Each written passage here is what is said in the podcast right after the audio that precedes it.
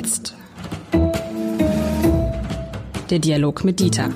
Ein Podcast von Uni Hamburg und Hamburger Abendblatt.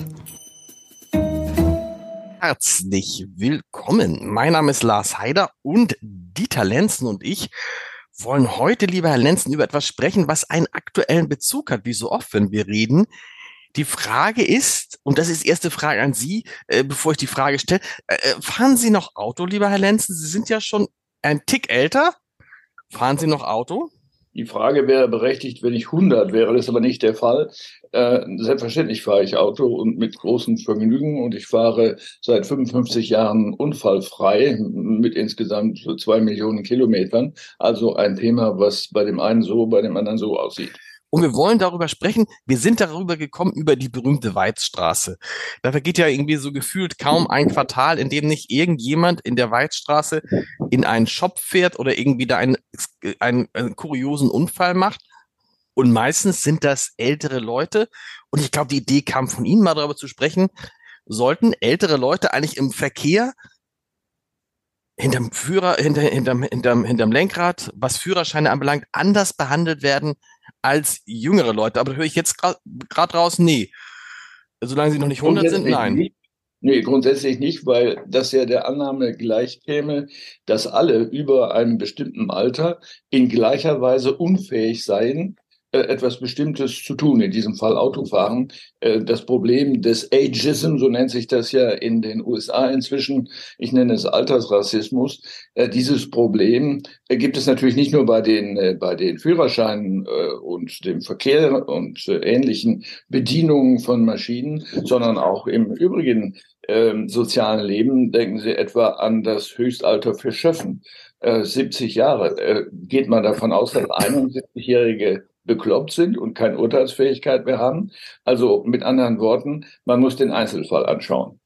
Das ist interessant. Ageism heißt das in den USA. Das heißt, da geht es um alles, wo man das Gefühl hat, jemand ist benachteiligt, weil er ein gewisses Alter erreicht hat. Wobei, ich meine, gerade in den USA ist es ja gar nicht so ein Thema. Der amerikanische Präsident ist jenseits der 80. Äh, die Richter am obersten Gerichtshof machen das bis zu ihrem Lebensende, im Zweifel also bis sie 100 sind. Übrigens auch Professoren. Das ist vor etlichen Jahren eingeführt worden, dass äh, Professoren nicht wegen ihres Alters in den Ruhestand gehen müssen, äh, sondern, wenn sie wollen, einfach bis zum Lebensende äh, arbeiten äh, können. Das war übrigens in äh, Deutschland auch so bis äh, Ende der 70er Jahre. Dann ist diese Regel abgeschafft worden. Ich bin so mit der Letzte, der noch nach dieser Regel eingestellt wurde. Deswegen darf ich immer noch arbeiten wir kommen jetzt gleich, vielleicht kommen wir irgendwann auch nochmal zum Thema Autofahren, aber ich finde das jetzt den anderen Punkt interessanter. Ich will Ihnen auch sagen, warum. Ähm, weil auch ich feststelle jetzt bei der Suche nach neuen Kolleginnen und Kollegen fürs Hamburger Abendblatt, da hatten wir eine Phase, da haben wir halt wie alle anderen so die Ende 20-Jährigen eingestellt nach Abschluss des Abiturs, äh, nach Abschluss des Abiturs, nach Abschluss des Studiums. Ne? So, dann hab, haben wir irgendwann mal fest, habe ich auch mal gesagt, wie kommt das eigentlich? Also wir haben ja die Menschen zwischen 20 und 30 gar nicht in der Redaktion. Also haben wir Leute eingestellt, die auch mal Anfang 20 sind. Und zu gucken, warum sollen wir denn nicht auch jemanden direkt von der Schule äh, einstellen, um da eine, eine, eine, eine, eine breite Massen von Menschen zu haben. Und jetzt kommen wir in so eine Phase, unter der alle leiden, dass wir die demografische Entwicklung merken und merken, es sind einfach weniger Leute auf dem Arbeitsmarkt. Und jetzt gucke ich und sage, wen stelle ich da eigentlich ein? Und da bin ich jetzt auch an so einem Punkt, und, und sag, ja, natürlich stellen wir jetzt auch, natürlich, warum soll ich jetzt nicht Leute einstellen, die über 60 oder über 70 sind? So, die Fähigkeiten mitbringen und auch ein Umfeld mitbringen, das zu dem, was wir brauchen, oftmals sogar besser passt als junge Leute. Ich nenne ein einfaches Beispiel. Ja, wir sind ja, als, als Abendblatt brauchen wir halt ganz, ganz viele äh, Kolleginnen und Kollegen, die auch zu in Tagesrandzeiten arbeiten, die am Wochenende arbeiten. Das sind Dinge, die passen mit einem Familienleben, zum Beispiel so wie ich es führe, eher nicht zusammen mit jungen Kindern, mit kleinen Kindern. Aber wenn Sie da einen 60- oder 70-Jährigen haben, wo die Kinder gar nicht mehr im Haus sind, wo es vielleicht um Enkel sind, geht, der sagt, dem, mir ist doch egal, ich kann auch abends zwischen 18 und 23 Uhr arbeiten. Und will sagen, mein Gefühl ist, dass sich da auch durch die demografische Entwicklung der Blick auf das, was wir bisher Alter genannt haben, komplett drehen könnte. Das ist richtig. Ähm, und wir wissen, dass die in diesem Fall ja intellektuelle Kapazität, bei der es äh, um äh, in, in einer Zeitung, in einer Redaktion geht, ähm, dass sie ja keineswegs linear äh, sich abbaut, sondern ähm, man muss unterscheiden, das hat das Max-Planck-Institut in Berlin vor vielen Jahren schon herausgefunden, zwischen einer sogenannten fluiden Intelligenz und einer kristallinen Intelligenz. Das heißt, ältere Menschen, sagen wir ab 70, verfügen über eine äh, sichere, zuverlässige äh, Intelligenz, aufruhend auf sehr viel Erfahrung, auf sehr viel gelernt haben, währenddessen jüngere Menschen eine sogenannte fluide Intelligenz haben, die flexibler ist, die auf äh, Veränderungen schneller eingehen kann. Das eine ist nicht besser als das andere. Man braucht beides. In einer Redaktion zum Beispiel äh, ist es ja sehr hilfreich, wenn Sie jemanden haben, der sich erinnert, vor 30 Jahren haben wir das Problem auch schon mal gehabt. Ganz genau. Äh, man, muss, man muss gar nicht erst in die Archive steigen, sondern der weiß genau, wonach er suchen muss. Und wir haben ja dann so eine Situation äh, mit den Gesprächen, die ich mit Ihnen führe, aber auch mit den Gesprächen, die Matthias Icken mit dem Kollegen Klaus von Donani führt, der ja jetzt, glaube ich, im 95. Lebensjahr ist, dass die Menschen das gerne lesen und dass das irgendwie, dass da das Alter gar kein Nachteil ist. Es kommt noch hinzu und jetzt kriegen wir gleich die Kurve im wahrsten Sinne des Wortes zum Autofahren, was ja auch hilft in vielen Jobs, gerade in diesen aufregenden Zeiten ist, wenn da erfahrenere, ältere Leute sind, die sich eben nicht mehr aufregen. Also, ne, die, also, hat, äh, Thomas Losse Müller hat das so schön gesagt, der Fraktionschef der SPD im Kieler Landtag hat gesagt, ähm, je aufregender die Zeiten werden, desto wichtiger ist es, dass wir Politiker haben, die sich nicht auch noch zusätzlich aufregen, weil dann potenziert sich die Aufregung. Und auch das ist doch ein Vorteil älterer Menschen. Ja, aber auch hier kann man sagen, natürlich nicht aller älteren Menschen. Es gibt auch, und jeder kennt jemanden, für den das vielleicht zutrifft, äh, durchaus ältere Menschen, die sofort die Wände hochgehen, wenn irgendetwas passiert, womit sie nicht gerechnet haben. Also wir müssen den Einzelfall anschauen und wegkommen von den Pauschalisierungen von Altern. Das können Sie ja bei jungen Menschen auch machen. Bleiben wir bei dem Beispiel Autofahren. Über 50 Prozent der äh, schweren Autounfälle werden von 18 bis 24-Jährigen verursacht. Ähm, aber nicht 50 Prozent der Bevölkerung sind, sind zwischen 18 und 24. Daran sieht man, dass auch hier wieder der Einzelfall das Entscheidende ist. Ähm, ob man dann, und das ist natürlich ein anderes Thema, die gesamte Bevölkerung, das tun wir ja bei jungen Leuten nicht, unter Generalverdacht der Unfähigkeit stellen sollte, ähm, sei dahingestellt. Das kann man ja nicht machen, denn nach dem Muster des Vorschlags, man möge über 70-Jährige zwingen, sich prüfen zu lassen, könnte man auch hergehen, dass man sagt, naja, die 18- bis 24-Jährigen müssen auch jährlich geprüft werden, ähm, ob sie nicht verdächtig sind, äh, auf dem Kurfürstendamm ein Autorennen zu fahren lassen. Und man muss ja auch gucken, wenn man sich die Zahlen anguckt, Sie sind da eben schon eingestiegen, tatsächlich sind die Älteren nicht überproportional an Unfällen beteiligt. Man könnte eher davon ableiten zu sagen, okay, wenn einem Älteren ein Unfall passiert, ist die Gefahr für ihn größer, im Zweifel, als für einen Jüngeren. Aber das ist dann sozusagen die, auch, auch die eigene Einschätzung, was, was, welches Risiko gehe ich da ein? Und das gilt ja für Ältere insgesamt. Also wenn ein älterer Mensch stürzt äh, bei Eis und Schnee, ist die Wahrscheinlichkeit, dass er sich verletzt, größer, als wenn das ein 20-Jähriger macht.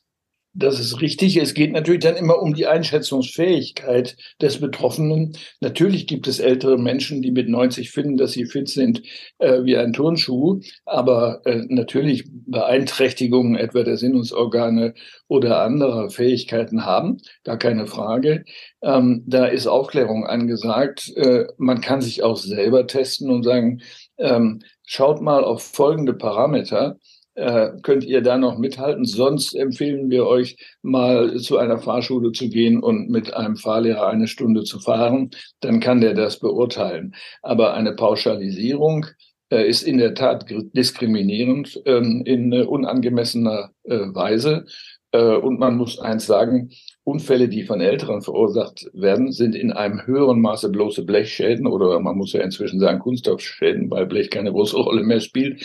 Ähm, und ähm, die ähm, Zahl der tödlich Verletzten, äh, wo ältere Verursacher sind, sinkt ständig, obwohl die Zahl der Älteren nicht sinkt, sondern steigt. Wird sich diese Debatte nicht eigentlich in den nächsten ein, zwei, drei, vier, fünf, zehn Jahren erledigen, weil sich die Kohorte verschiebt und weil die große Men Menge der Menschen, die in Deutschland leben, die Älteren sind. Und wir reden dann auch von den Boomern, die in Ruhestand, in vermeintlichen Ruhestand gehen. Aber also, und da ein, das Bild der Älteren sich nochmal verschieben wird, dass wir, dass wir eigentlich, dass wir eigentlich, dass wir eigentlich schon von selbst finden werden, Moment mal, wir reden über die, das sind nicht mehr die 60, 70, 80, 90-Jährigen, über die wir vor zehn Jahren geredet haben. Äh, das ist richtig. Als ich Kind war, war ein 60-Jähriger ein uralter Opa. Äh, kein Mensch würde heute so eine Vermutung haben.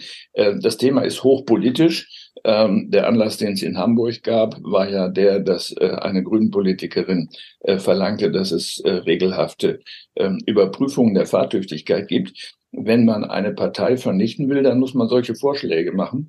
denn man darf ja nicht übersehen, dass die Älteren die Mehrheit des Wählervolks darstellen. Ähm, und äh, nun mag das kein Motiv sein, äh, fahrlässig zu sein. Auf der anderen Seite, äh, die Älteren werden entscheidend sein äh, für die künftige äh, Demokratie. Hm. Und das ist interessant immer, dass dann trotzdem alle, die in diesem Bereich tätig sind, immer gucken, wie erreichen wir die Jungen. Und ich habe auch schon mehrere Diskussionen darüber geführt, weil das natürlich auch für für, für, für, für äh, Objekte wie das Hamburger Abendblatt, das ja ein, ein, ein, ein Massenprodukt ist, ne? Wenn man sagt, okay, wie erreichen wir die Jungen? Das ist natürlich eine relevante Frage für das Abendblatt. Man muss aber immer einschränken, Achtung, Achtung, diese Zielgruppe ist nicht die größte. Und ich frage mich das auch genauso bei den Parteien, wo man, wo man sagt, also die Grünen, die natürlich versuchen, möglichst viele junge Leute zu erreichen, die FDP, die ganz stolz ist, wenn sie die jungen Leuten stark erreicht. Aber Sie haben es gerade gesagt, die Wahlen, sagen wir, die nächsten zwei bis drei bis vier Bundestagswahlen, das kann man schon mal voraussagen, werden auf jeden Fall nicht von jungen Menschen entschieden. Ob man das mhm. gut findet oder schlecht, das ist ja völlig egal. Es ist einfach nur ein Fakt.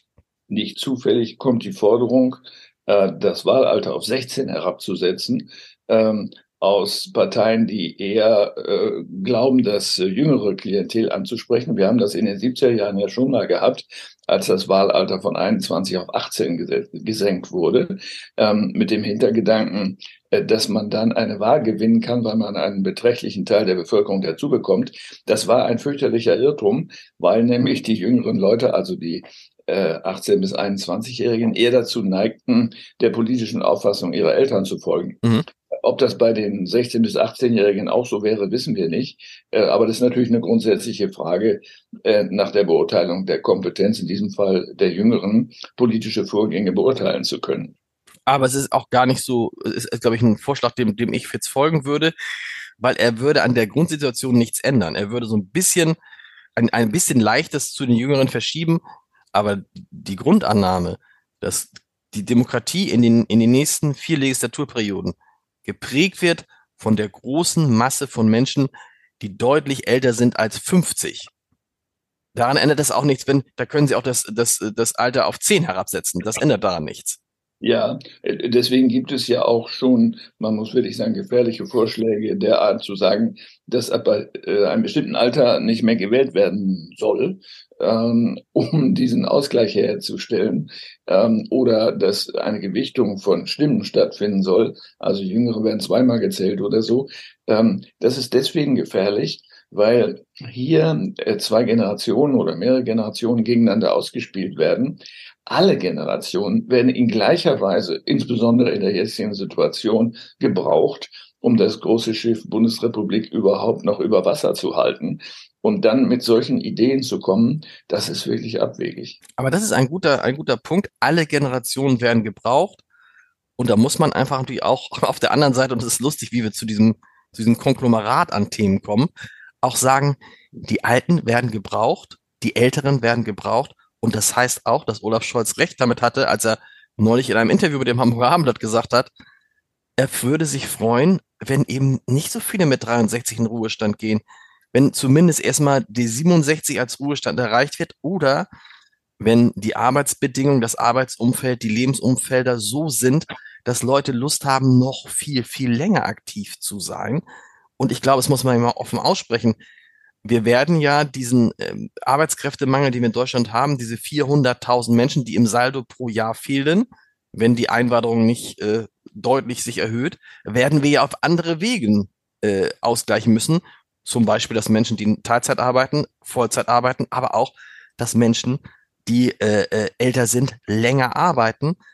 Und ja, warum eigentlich nicht, oder? Ich verstehe immer nicht dieses, dieses, dieses, diese Hoffnung von, also wir haben auch schon oft darüber gesprochen, Menschen, die das dann körperlich nicht können. Das ist eine andere Lage. Aber dieses, dieses Ziel, dass man sozusagen äh, vor dem Ende des Lebens sozusagen ein Vorende hat, ne? also wo einem alles genommen wird, was eigentlich das bisher das Leben ausgemacht hat, ist doch irgendwie ein komisches Ziel. Ja, das ist auch ein gefährliches Ziel, denn wir wissen aufgrund der Absterbetafeln der Bevölkerung, das sind die Tafeln, die darüber Auskunft geben, in welchem Alter sterben welche Anteile der Bevölkerung. Äh, wir wissen aufgrund äh, dieser Ergebnisse, dass äh, es sozusagen ein niedriges Plateau des Überlebens gibt bei denen, die so um die 65 sind. Das heißt, da wird gestorben, ähm, weil viele keinen Sinn mehr in dem sehen, was sie tun. Sie fallen in ein großes Loch. Ähm, statt äh, zu sagen, wir nutzen diese Kompetenz, vielleicht nicht in einer 100-Prozent-Stelle, sondern darunter, ähm, weil wir die brauchen. Äh, die großen Autohersteller haben schon vor 10, 15 Jahren damit angefangen zu sagen, wir können doch nicht hergehen, das Betriebswissen unserer älteren Beschäftigten sozusagen in den Mülleimer zu werfen und dann äh, das alles wieder neu herzustellen für die Jüngeren. Ähm, auch hier wieder Differenzierung ist angesagt. Natürlich kann man mit 70 nicht mehr am Hochofen stehen ähm, und Metall gießen. Das ist vorbei. Äh, aber es äh, ist ja auch nicht mehr der Normalfall. Die Schreibtischberufe, um das so zu sagen, haben zugenommen, aber auch solche, äh, bei denen äh, man durchaus auch einen kleinen körperlichen Einsatz hat. Das muss im Einzelfall betrachtet werden und, und das ist jetzt wichtig, und das kann man auch auf die Verkehrsbedingungen äh, beziehen, wenn es tatsächlich so wäre, dass eine bestimmte Altersklasse äh, Schwierigkeiten im Verkehr hat, dann kann ja die Konsequenz nicht sein, sie buchstäblich aus dem Verkehr zu ziehen, mhm. sondern den Verkehr so zu bauen, dass sie dort teilnehmen können. Das machen wir ja mit kleinen Kindern auch. Äh, da sagen wir ja nicht, dass immer zu, wie du über die Straße kommst, sondern wir bringen ihnen bei, wie das geht. Äh, wir schaffen, äh, wir schaffen Übergänge mit Zebrastreifen. Ähm, es gibt Schülerlotsen. Es gibt alles Mögliche, um das weniger gefährlich für die Jüngeren und die Kleinen zu machen. Und genau dasselbe kann man natürlich auch für die Älteren fordern, dass die Autospuren besser zu sehen sind, ähm, dass äh, es genügend Parkplätze gibt und nicht immer weiter welche vernichtet werden. Denn natürlich können Sie von einem 70-Jährigen, der, wie ich in Bergedorf wohnt, nicht verlangen, dass er mit einem Fahrrad ähm, in die Innenstadt fährt. Das ist ja eine abwegige Vorstellung. Und man kann natürlich auch, auch den Rest des Lebens so planen, dass er, dass er sozusagen passt zu dem, was wir brauchen. Also, ne, also auch da ist ja die Frage, Sie haben es eben gerade gesagt, wenn jemand noch arbeiten will, ein Arzt, der mit, sagen wir mal, mit 65, 70 aufhört, der hört ja wahrscheinlich auf, weil er sich sagt, boah, wisst ihr was, fünf Tage die Woche, jeden Tag 80 Patienten ist zu viel.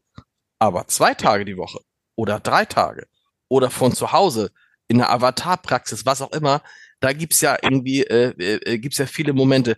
Wie kriegen wir das denn gedreht, auch in dieser, in dieser, äh, in dieser Einstellung zu den Alten, so dass wir diese Einstellung wegkriegen, naja, das ist jetzt das alte Eisen. Zum Beispiel, indem wir im Podcast darüber reden. Aber das reicht natürlich nicht. Ähm, die Medien haben hier ja auch eine Chance und eine Möglichkeit, sich A, explizit an die ältere Bevölkerung zu wenden und für die entsprechende Teile zu liefern, ohne dass sie betulich sind. Äh, zweitens, das zu thematisieren. Drittens, äh, zusammen mit den Bürgerinnen und Bürgern zu fordern gegenüber der Politik, die äh, Teilnahmebedingungen an der Gesellschaft so zu gestalten, dass das für jeden äh, machbar ist und auch für die Älteren gleich ist und nicht ihr Leben riskieren. Denn, Sie haben das vorhin schon gesagt, ähm, die älteren Verkehrsteilnehmer, um darauf nochmal zurückzukommen, sind nicht die Gefährder, sondern sie sind die Gefährdeten. Genau. Das ist etwas ganz anderes und dann muss entsprechend agiert werden. Und diese Vorschlag zu sagen, man begrenzt einen Führerschein so ähnlich wie ein, ein Arbeitsvertrag ist Quatsch einfach, ne? Weil das ein ja. tiefer Eingriff ist. Dies hat ein tiefer Eingriff in die Freiheit von Menschen und eben so tut, als ob jeder Mensch, also es gibt Menschen, die sind mit 95 topfit und es gibt Menschen, die sind mit, können mit 50 nicht Auto fahren. Absolut. Äh, ich habe eine Tante, sie ist 102, Gynäkologin. Äh, sie, sie kann diesen Beruf ausüben. Natürlich nicht 24 Stunden lang, auch nicht 16, auch nicht 12, aber so wie Sie eben sagten, das geht. Die arbeitet ähm, noch mit 102. Ja, als Gynäkologin. Als Gynäkologin. Und was sagen die Patientinnen? Die sind froh. Die sagen, Mensch. begeistert und rennen ihr die Bude ein. Sie macht das mit ihrer Tochter zusammen und äh, das ist großartig. Denn da haben sie dann auch zwei Generationen repräsentiert. Die Tochter ist selber schon über 70. Ähm, also fragt sich noch, ob dann die nächste Generation da noch beteiligt. Ähm, also das funktioniert. Und nochmal, es ist immer der Einzelfall, aber auch die Werbung dafür und Stichwort äh, Rentenalter. Es wird ja von vielen so getan, als ob zum Beispiel in Frankreich sehen wir das ja, die Absenkung des Rentenalters oder die Erhöhung, Entschuldigung, des äh, Rentenalters ein Eingriff in die Menschenrechte ist. Das ist natürlich mitnichten so, denn äh, das Verrenten ist ja entstanden in der zweiten Hälfte des 19. Jahrhunderts, als die Menschen 16 äh, Stunden unter Tage gearbeitet mhm. haben. Also um den Extremfall zu nennen, also extrem belastende, körperlich belastende Tätigkeit hatten, da war das natürlich vollkommen klar, das ging gar nicht anders. Und da konnte man nicht sagen, ja, du bleibst da, äh, weil du so viel weißt. Äh, aber die Verhältnisse haben sich ja völlig geändert. Und insofern, auch vor dem Hintergrund der Bezahlbarkeit, obwohl das ein anderes Argument ist, äh, müssen wir die Frage des Ausscheidens aus dem Beruf äh, ganz neu stellen. Übrigens auch vor dem Hintergrund äh, der äh, Identitätsbildung. Äh, für viele Menschen, und das ist ja auch richtig so, ist die Ausübung eines Berufs ein Bestandteil ihrer persönlichen Identität. Deswegen äh, ist ja das so eine gefährdete Situation äh, um die 65 herum, wenn man ja nicht nur den Beruf verliert, sondern seine Identität. Absolut wenn man dann nichts anderes sagen kann als ich bin Rentner auf die Frage, was machst du so, dann ist das natürlich für viele peinlich, weil das so aussieht wie, ja, erstens ist er alt, er kann nicht mehr richtig oder sie kann nicht mehr richtig. Zweitens wird er nicht mehr gebraucht, der, klassische Satz. Von, und lebt von Transferleistungen, ja. die ich auch noch bezahlen soll. Da müssen wir raus. Äh, das äh, wird sonst nicht gut gehen. Wir arbeiten dran. Lieber Lenzen, vielen Dank. Wir arbeiten dran. Alles Gute und einen Gruß an die Hörer und Hörerinnen.